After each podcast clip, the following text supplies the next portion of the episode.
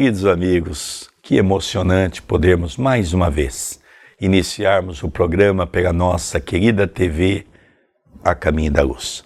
O programa Estudando as Obras de André Luiz, o livro Nosso Lar. Eu sei que muitos de vocês vão dizer, ah, mas eu não vou assistir porque eu já assisti. Não. Nós regravamos aqueles programas que nós tínhamos feito há 10 anos atrás. Primeiro, por alguns motivos que você vai concordar conosco. Hoje nós temos mais informações, temos um livro chamado Meu Pai, escrito pelo filho do Carlos Chagas, que é Carlos Chagas Filho, que é Carlos Chagas, pseudônimo de André Luiz, que tem contribuído muito para essa obra. Segundo, a tecnologia. A tecnologia avançou muito para que nós pudéssemos fazer um material de melhor qualidade para você. Então, nós, preocupado com isso, regravamos essa obra para que você pudesse ter um estudo mais aprofundado e, logicamente, que tanto eu quanto o André Luiz, que era jovenzinho, muito novo, quando gravamos essa obra, lógico que muitas coisas também foi repensada, muitas coisas foram analisadas e nós também vamos crescendo no campo da visão, no campo das condições de entendimento, não é? Então, tudo isso para melhorar esta obra. Então, por isso, nosso agradecimento a você. E se você está assistindo pela primeira vez, não esqueça, assista até o final. E depois, se você não está ainda inscrito na página do YouTube da TV A Caminho da Luz, se inscreva. E aí você vai no playlist e ali você estuda conosco o livro Nosso Lar, desde o prefácio até o capítulo atual. Como você também poderá estudar os outros livros da Lavra de André Luiz, que já tem vários deles que já foram editados em gravação por mim e pelo nosso querido André Luiz. Tudo bem com você, André Luiz? Tudo bem, querido Sérgio. Que alegria estudarmos esta obra que, para mim, é uma revelação dentro da revelação espírita, uma obra magnífica, portentosa, que nós, os mais jovens e os mais jovens do que eu, precisamos estudar com muito afinco, com muita atenção.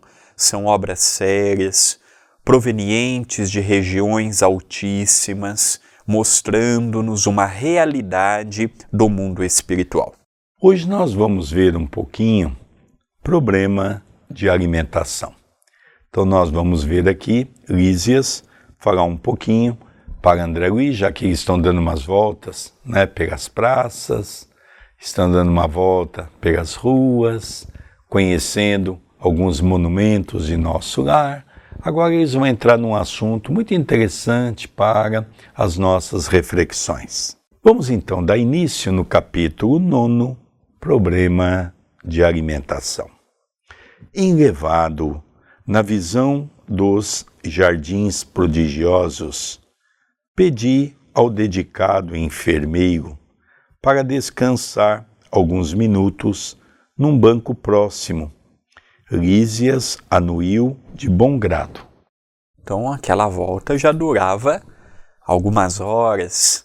Eles estavam conhecendo a cidade, Dando continuidade no capítulo anterior, quem porventura nos conheceu agora, é importantíssimo acompanhar também os outros vídeos para chegarmos até esse momento. Então eles sentaram um pouco e ali vão continuar o diálogo em torno da cidade. Interessante também, André, que pediu para descansar um pouco porque ele estava sentindo cansaço. Ah, mas o espírito sente cansaço? Então vamos ver que às vezes é nas mínimas coisas que nós deixamos passar informações preciosas. Ele não pediu para sentar apenas para ver os monumentos, a praça, não. Ele estava cansado. Olha, Elísias, vamos sentar um pouco, eu estou fadigado, eu estou cansado. Dando continuidade na leitura. Agradável sensação de paz me felicitava o espírito, caprichosos repuxos de água colorida zigue-zagueavam no ar, formando figuras encantadoras.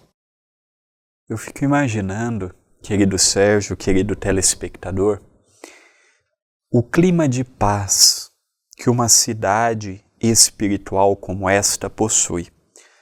A parte dos jardins, nós podemos hoje pesquisar no Google, existem jardins maravilhosos em muitas cidades mundo afora. Mas aqui nós não estamos apenas reparando o jardim físico. Nós somos convidados a reparar no jardim espiritual. Onde eu pude sentir um pouco isto, oriundo de visitas que o meu pai me levou, era, por exemplo, quando nós íamos naquela chácara onde morava a tia Igorina Cunha. Ela tinha uns bancos na entrada ali para o centro.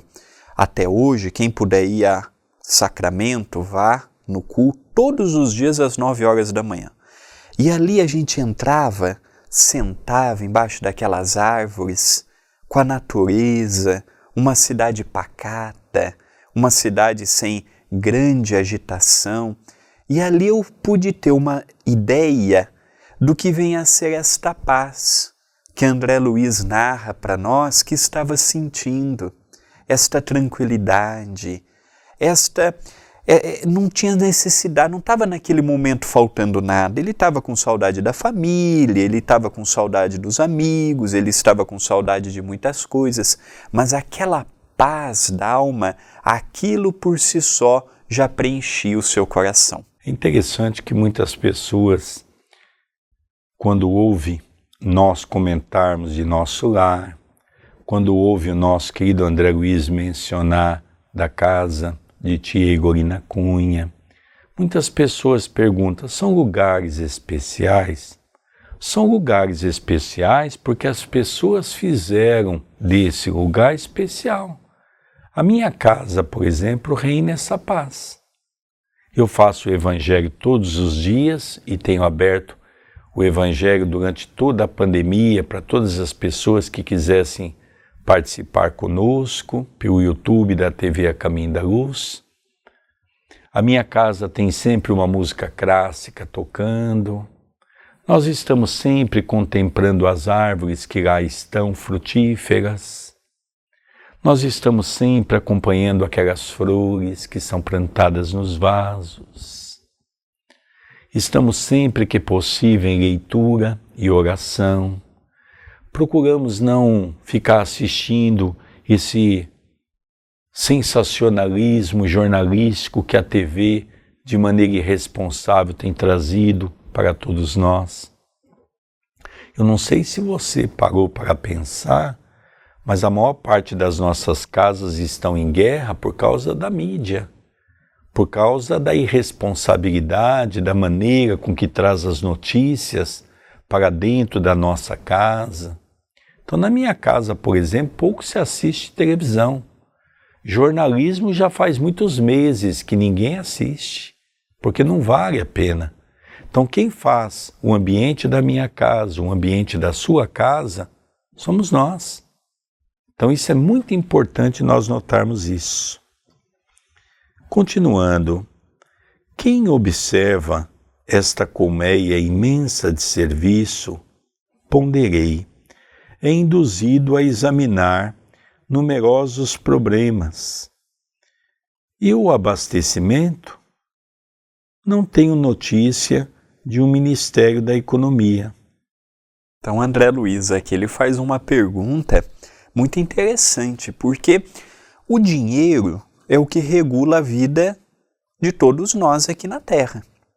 Com dinheiro eu tenho a oportunidade de pagar o imposto da minha casa, o imposto do meu automóvel, eu tenho a oportunidade de fazer uma viagem, eu tenho a oportunidade de ir no supermercado, adquirir aquilo que eu desejo, aquilo que eu necessito para a minha subsistência. E é um ministério que é muito importante, seja uma secretaria municipal, uma secretaria ou um ministério estadual, seja mesmo um ministério da nossa união, da nossa federativa.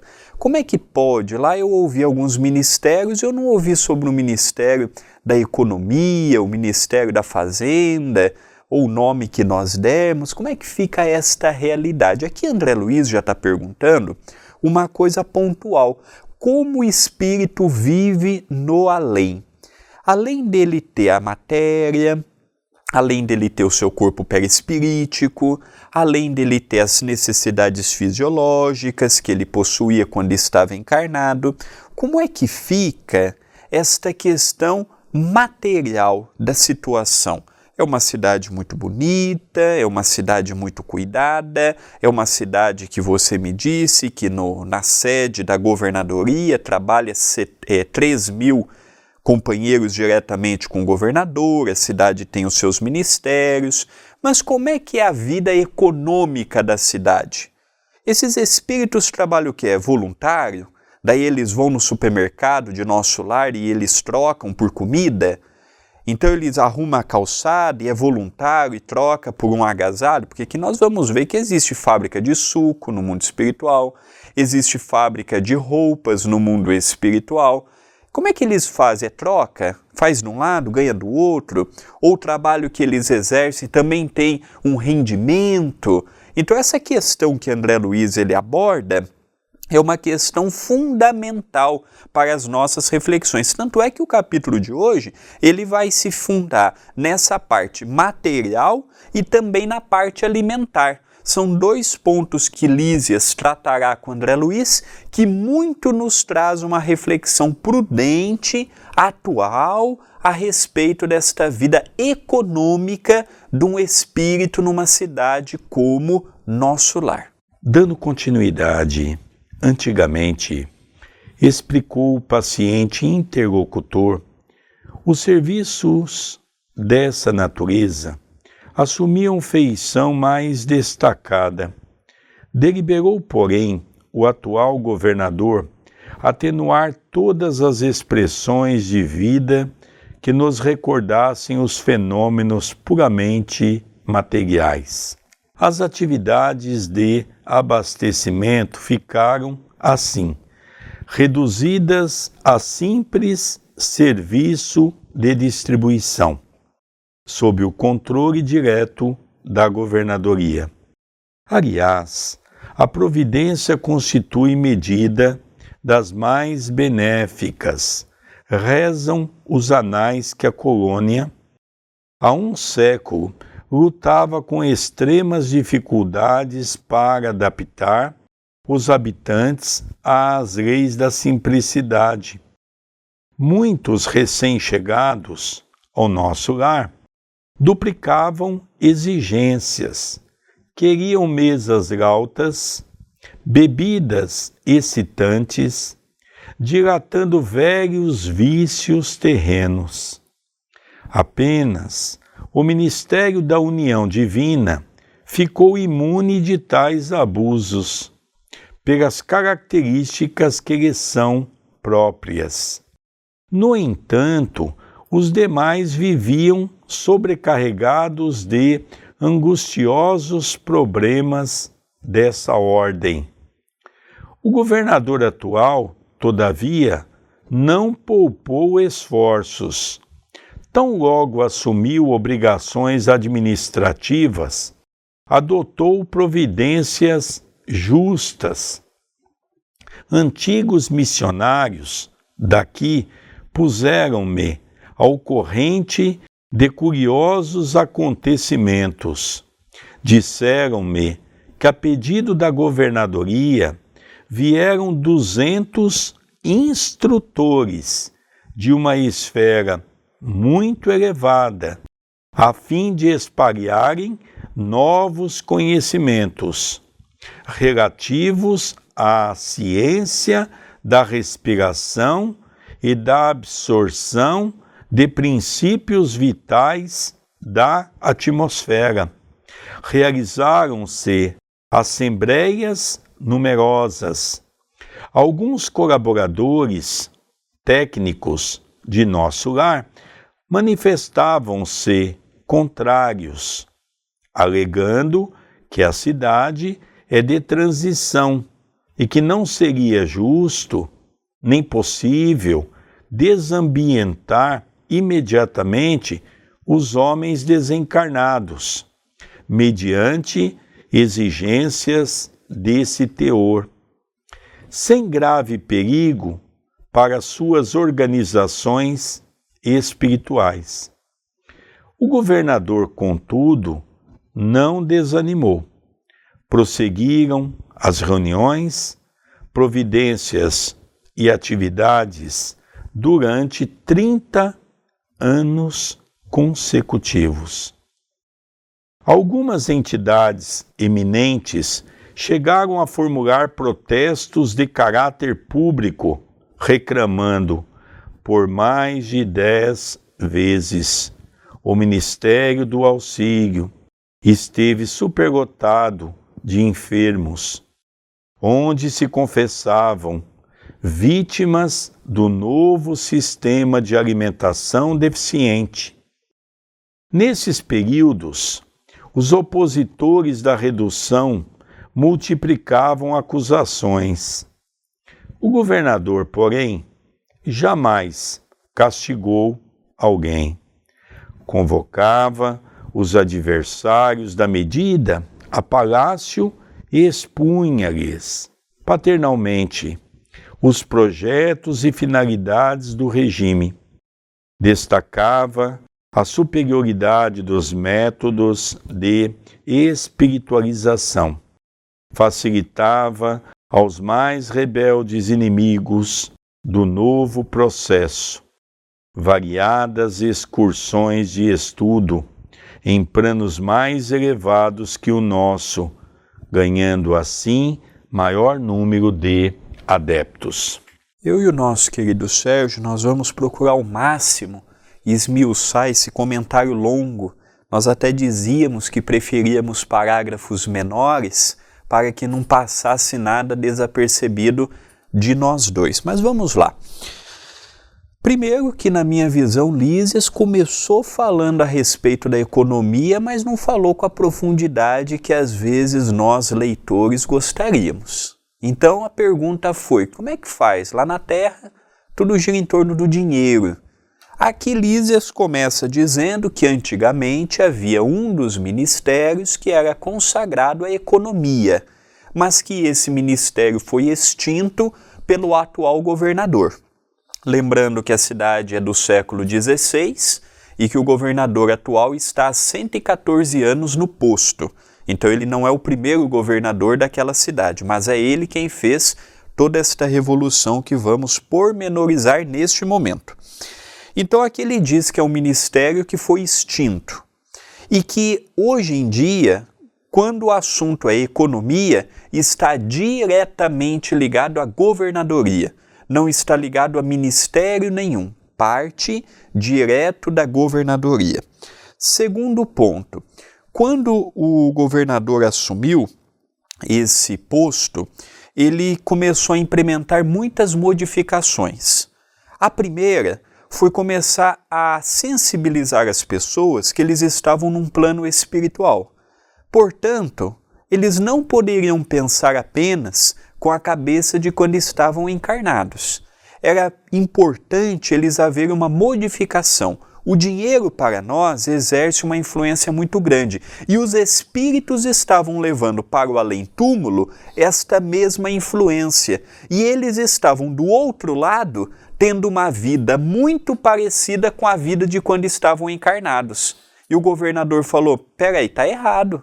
Nós precisamos modificar. Então, duas coisas ele trabalhou durante muito tempo: questão financeira e questão alimentar. Então aqui ele conta, por exemplo, que ele logo que ele assumiu, ele começou com algumas modificações justas.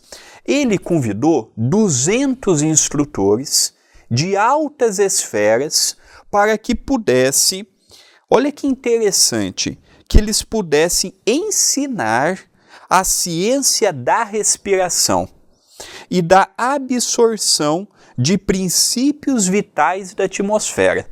Por que, que a cidade de nosso lar hoje tem uma alimentação diferenciada? Eles aqui contam que eles tinham ainda, eles queriam mesas lautas. O que, que é isso? Eles queriam aquela cumilança que nós temos aqui.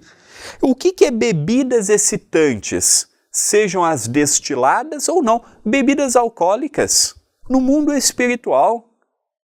No mundo espiritual, eles queriam aquelas mesas fartas, impregnando ainda o perispírito de cumilança e embriagar. Mas tem isso no mundo espiritual? Perfeitamente. Aqui nós vamos perceber, André, que nosso lar é exatamente uma estrutura como a nossa aqui na Terra. Eles viviam dentro de todo esse desregramento, até que, há 114 anos, um governador, lógico, uma estirpe espiritual muito mais avançada, viu a necessidade de mudar.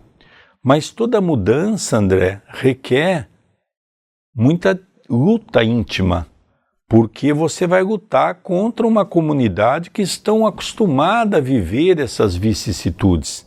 Então nós vemos aqui que isso requer paciência, tolerância, muito amor.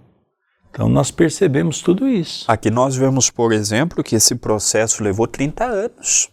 Às vezes nós temos aquela ideia, ah, chegou no mundo espiritual, já vou rejuvenescer, já vou mudar, o paralítico aqui já vai sair andando no mundo espiritual, o cego aqui já vai sair enxergando no mundo espiritual. Eu acredito que essas obras, como a de André Luiz, mostram o mundo espiritual mais palpável. Não aquele mundo espiritual que o pensamento é tudo. O pensamento é tudo para um espírito como Jesus Cristo, Chico Xavier, Siddhartha Gautama, Allan Kardec. Para nós que somos espíritos comuns, que estamos tentando ir para uma região como nosso lar, nós somos espíritos ainda que, se desencarnarmos hoje, vamos querer essas mesas lautas, vamos querer essas bebidas que excitam os nossos sentidos. Então, durante 30 anos, eles ficaram nessa luta. Outro ponto interessante é: o governador nunca agiu de violência. Nunca permitiu que entrasse. Olha aqui, por mais de 10 vezes conta que o Ministério do Auxílio ficou abarrotado às suas enfermarias porque as pessoas não estavam compreendendo esse novo, essa nova fórmula de alimentação muitos grupos se rebelavam contra a governadoria. Eles se rebelavam, eles se manifestavam, eles de uma certa forma eles queriam que revogar as decisões da governadoria, queria continuar vivendo naquela cidade com todas aquelas vicissitudes. Então o André já mencionou, foram 30 anos, mas nós vamos ver que em nenhum momento houve violência. Mas nós vamos ver mais adiante que vai chegar no momento em que aqueles que realmente não se adaptaram, porque muitos se transformaram, viram a necessidade da transformação. Mas nós vamos ver um pouco adiante que aqueles que efetivamente não concordaram foram convidados a sair. Porque às vezes nós temos, não é? Eu ouço muito isso, eu faço uma comparação com a casa espírita, tem aqueles baderneiros, não é? Que acham que é, sabem tudo e querem mudar tudo dentro de uma casa espírita. Então, a direção de uma casa tem que ter toda a paciência para tentar fazer aqui o que André Luiz está contando para nós que o governador fez. Mas tudo tem limite, até um certo momento. A pessoa não está contente com aquilo, vai formar a sua própria casa. Vai seguir os seus próprios caminhos, é isso que nós vamos ver. Ele tentou todas as alternativas por 30 anos depois nós vamos ver que as medidas começaram a se tornar um pouco mais pesadas no sentido de disciplina. Dando continuidade, ante pausa mais longa, reclamei interessado. Continue, por favor, meu caro Lísias. Como terminou a luta edificante? Então aqui nós vamos ver a continuidade da história como que foi esse processo dramático de modificação alimentar, e aí nós vamos vendo as consequências como há pouco nosso querido Sérgio disse, aquele grupo que aceitou, que modificou e que procurou se adaptar a esta realidade, e veremos aquele grupo que persistiu renitente, que persistiu bardeneiro, que persistiu contrário à ordem, que queriam ainda estar no mundo espiritual com a mesma comportamento e postura de quando estavam encarnados. Continua a leitura. Depois de vinte e um anos de perseverantes demonstrações, por parte da governadoria, aderiu o Ministério da Elevação, passando a abastecer-se apenas do indispensável. O mesmo não aconteceu com o Ministério do Esclarecimento, que demorou muito a assumir compromisso em vista dos numerosos espíritos dedicados às ciências matemáticas que ali trabalham. Eram eles os mais teimosos adversários, mecanizados nos processos de proteínas e carboidratos, imprescindíveis aos veículos físicos. Não cediam terreno nas concepções correspondentes daqui. Semanalmente enviavam ao governador longas observações e advertências, repletas de análises e numerações, atingindo por vezes a imprudência. O velho governante, contudo, nunca agiu por si só. Requisitou assistência de nobres mentores que nos orientam através do ministério da união divina. E jamais deixou o menor boletim de esclarecimento sem exame minucioso Enquanto argumentavam os cientistas e a governadoria contemporizava, formaram-se perigosos distúrbios no antigo departamento de regeneração, hoje transformado em ministério. Encorajados pela rebeldia dos cooperadores do esclarecimento, os espíritos menos elevados que, ali se recolhiam, entregaram-se a condenáveis manifestações.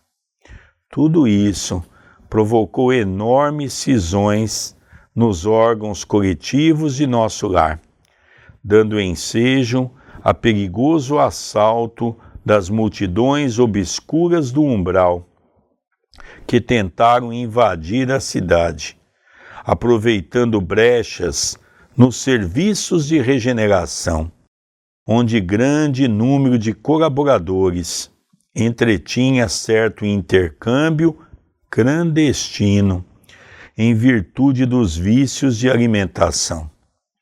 Dado o alarme, o governador não se perturbou. Terríveis ameaças pairavam sobre todos. Ele, porém, solicitou audiência ao ministério da união divina e depois de ouvir o nosso mais alto conselho, mandou fechar provisoriamente o ministério da comunicação. Determinou funcionassem todos os carabouços da regeneração para isolamento dos recalcitrantes. Advertiu o ministério do esclarecimento cujas impertinências suportou mais de 30 anos consecutivos. Proibiu temporariamente os auxílios às regiões inferiores e, pela primeira vez na sua administração, mandou ligar as baterias elétricas das muralhas da cidade para emissão de dardos magnéticos a serviço da defesa comum. Não houve combate nem ofensiva da colônia, mas resistência resoluta.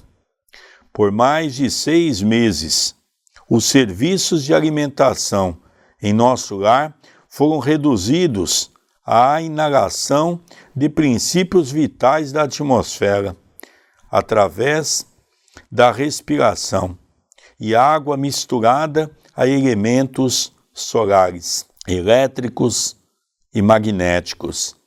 A colônia ficou então sabendo o que vem a ser a indignação do espírito manso e justo. Fim do período mais agudo.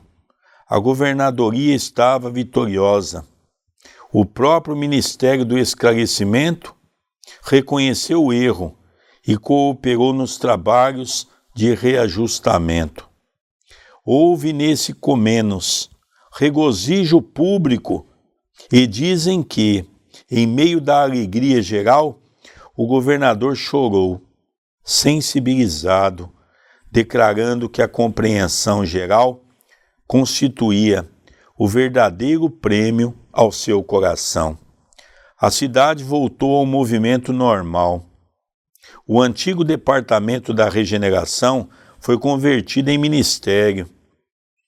Desde então, só existe maior suprimento de substâncias alimentícias que lembram a terra, nos ministérios da regeneração e do auxílio, onde há sempre grande número de necessitados.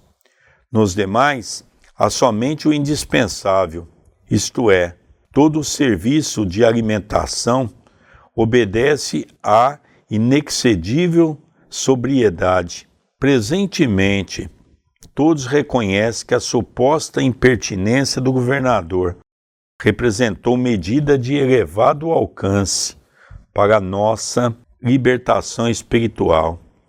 Reduziu-se a expressão física e surgiu maravilhoso coeficiente de espiritualidade. Lísias silenciou e eu me entreguei a profundos pensamentos sobre a grande lição.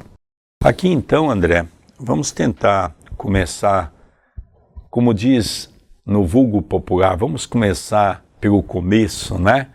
Porque são muitas informações. Então começa a dizer que por 21 anos ele tentou de toda a maneira, em reuniões, conversações, não mudou os ministros, manteve sempre, mesmo com toda aquela condição de corrupção, porque aqui nós vamos ver corrupção, corrupção de proteínas. O que é proteína? Carne animal.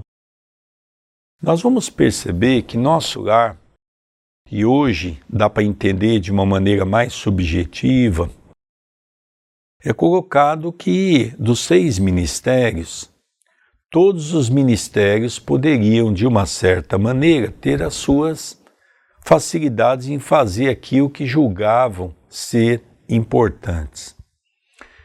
E o governador aceitava isso. Então, nós estamos percebendo que ele vai buscar 200 técnicos para mostrar para as pessoas a importância da respiração, a importância de podermos ter um outro tipo de alimentação. Ele já começa a pensar numa cidade estruturada. O que, que ele está fazendo de nosso lar?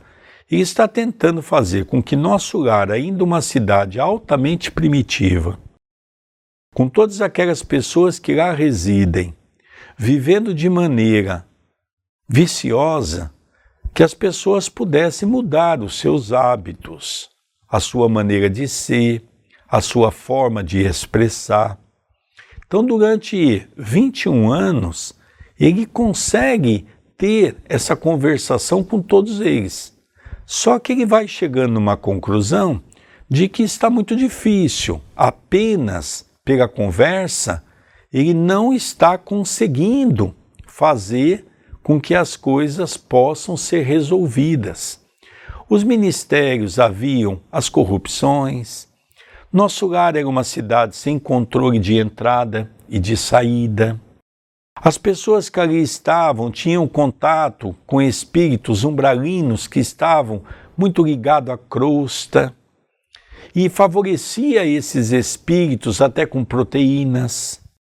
Clandestinamente, olha que interessante, clandestinamente.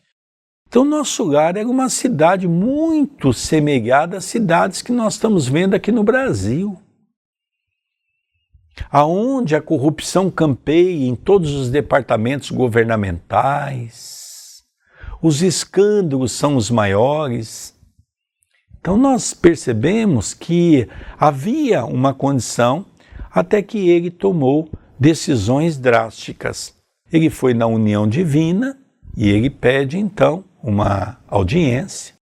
E realmente era hora de fazer muitas mudanças, né, André Luiz? Sem dúvida nós percebemos que o governador ficou bem claro pelo texto de Lísias que ele sempre ouvia também os espíritos que se correspondiam através do departamento ou do ministério da União Divina. Lembrando que a União Divina foi o único ministério que, desde o início, aderiu com muita facilidade esta modificação da alimentação. Depois de 21 anos, foi, foram vindo outros é, departamentos, outros ministérios, e aí nós percebemos que ele sempre ia até o ministério da União Divina, com muita humildade, pedir conselhos, orientações, como se portar. Durante 30 anos ele agiu com muita cautela, com muito respeito, ele nunca quis infringir a, a liberdade do outro, só que ele começou a perceber que um grupo estava influenciando o outro e aquilo estava tomando grandes proporções. Lembremos que a cidade de Nosso Lar é uma cidade de um milhão de habitantes. Por exemplo, eu resido numa cidade que tem de 70 a 80 mil. Imagina uma cidade com um milhão aquelas pessoas, uma sendo motivada pela outra, um grupinho que tinha cinco pessoas, no outro dia tinha seis, sete, e assim sucessivamente, o burburinho começou a ser muito grande. E ele, com muita paciência, com muito respeito, só que ele percebeu que não estava funcionando porque as pessoas não estavam compreendendo a mensagem. E aqui tem uma, uma parte que Lísias fala muito interessante, quando ele diz aqui: a colônia ficou então sabendo o que vem a ser a indignação. Nós vamos ver que ele toma aqui uma decisão muito interessante, um pouco acima, quando ele manda fechar provisoriamente o Ministério da Comunicação. Então nós estamos vendo que houve essa necessidade, agora vamos fechar o ministério, ele fechou o ministério, lacrou o ministério. Olha que coisa interessante. Determinou funcionasse todos os calabouços de regeneração. O que, que é os calabouços? As prisões. Reativaram as prisões que fazia muito tempo que não se usava em nosso lar. As cercas elétricas, né, os canhões, como ele diz aqui. Então nós percebemos que é, ele tentou de tudo. Ele tentou pelo diálogo, e outra coisa, ele tentou durante. Imagina um governante ter 30 anos aguentando isso. Não é um dia, 30 dias de todo mundo mandar carta e manifestação e, e gente pegando a panela e batendo na porta dele lá. Não, foram 30 anos desse modo. Aí ele chegou e fechou o Ministério da Comunicação, determinou que funcionasse os, as prisões na regeneração e, e esclareceu que o Ministério do Esclarecimento, cujo impertinente suportou por mais de 30 anos, falou: ó, agora nós chegamos no limite. E aí, por seis meses, por seis meses, ele disse aqui: toda alimentação da cidade agora, toda alimentação é a base apenas e tão somente daquilo que aqueles técnicos vieram ensinar para eles. Uma coisa interessante, né, que durante esses seis meses foi proibido todo e qualquer auxílio às pessoas ligadas à crosta. Ou seja, eles fecharam a cidade temporariamente para que a cidade pudesse refazer todos os seus caminhos. Por quê? Porque era através desse auxílio que havia clandestinamente os desvios dos alimentos, os desvios de toda a ordem. Então ele fez todo mundo passar fome, aqueles que não haviam se adaptado a essa condição que o André acabou de colocar para nós. Todos vão passar fome.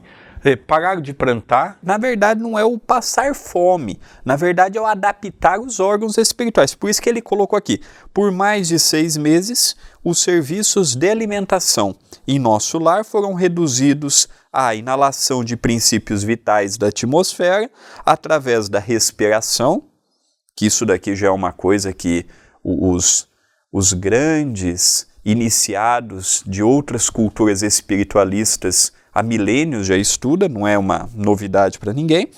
A água misturada a elementos solares, elétricos e magnéticos. Então, André, veja, num primeiro momento, quando a gente fala passar fome, é uma maneira de se expressar. Veja, quando nós temos que fazer um tratamento médico por uma doença que nós temos, ele faz uma mudança completa na nossa condição alimentar, a gente muitas vezes sente aquela modificação. E às vezes aquilo que nós temos que, que usar, ele não substitui num primeiro momento aquilo que nós estamos acostumados. Então é quando o nosso corpo sente. Lógico que todos eles sentiram de maneira abrupta, porque eles consumiam bebida alcoólica, eles consumiam proteína, que é carne animal, que é muito forte, eles não puderam mais ter o uso dessas substâncias. E o nosso tempo já está se esgotando. Aqui é apenas uma frase para encerrarmos o, o meu comentário, não é? A colônia ficou então sabendo o que vem a ser a indignação do espírito manso e justo. E aqui eu faço uma correlação com a pandemia, por exemplo. Então Jesus, como governador espiritual, vai tolerando. É guerra, é conflito, é um país invadindo o outro, é o rico subjugando o pobre, é as dificuldades com esse ou com aquele. Então, nos momentos de pandemia, eu parafraseio Lísias, mostrando a indignação de um espírito manso e justo que procura nos dar tudo para vivermos e às vezes cuspimos no prato que comemos. Então, o momento pandêmico, ele, na minha visão, ele tem muito a ver com o que nós vimos aqui. Aí, a, a, aquela pergunta de Jesus: olha, eu dou para a terra tudo. Tudo que a terra precisa, nós temos. E é o rico querendo ser mais rico, é as pessoas querendo tirar vantagens, as pessoas vêm com missão na política e se perde pela ganância, as pessoas vêm com compromisso nas religiões e passa a vender tudo em meu nome. E aí nós passamos a ter esse período de alguns meses, de alguns anos, que somos convidados a refletir. Então essa frase aqui é magnífica. Uma coisa que me chama a atenção é como há uma similitude nas condições e posturas do homem hoje encarnado com aqueles homens em desregramento que administrava nosso lar. Então, se nós pegarmos a governadoria, é, ela tem uma grande preocupação. Ela sabia que os ministérios estavam altamente, de uma forma, sob o teto da corrupção. E o que, que faziam os ministros como pessoas inteligentes? Corrompia o povo como um todo. Permitia abuso, permitia todo tipo de, vamos dizer assim, condições ilícitas. Por quê? Porque o povo também vivia do jeito que eles queriam, os ministros não eram aborrecidos. Só que quando é tomado essa decisão de abrir os calabouços, muitos até ministros foram presos. Foram presos também aqueles que estavam abusando, começaram a fazer um pente fino aonde estava a corrupção. E de repente assumiram pessoas sérias que começaram a mostrar que aquele povo todo podia viver na mais pura harmonia sem ter que ser corrupto ou corruptivo. E começou-se então o trabalho do esforço. Olha, nosso lar daqui para frente vai ser assim.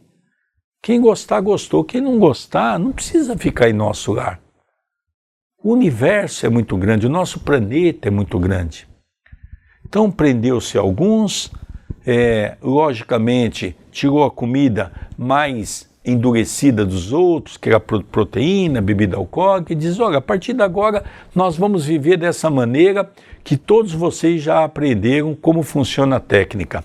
Seis meses. Fecharam o nosso lar, o auxílio não existe mais para a crosta, ninguém entra e ninguém sai de nosso lar.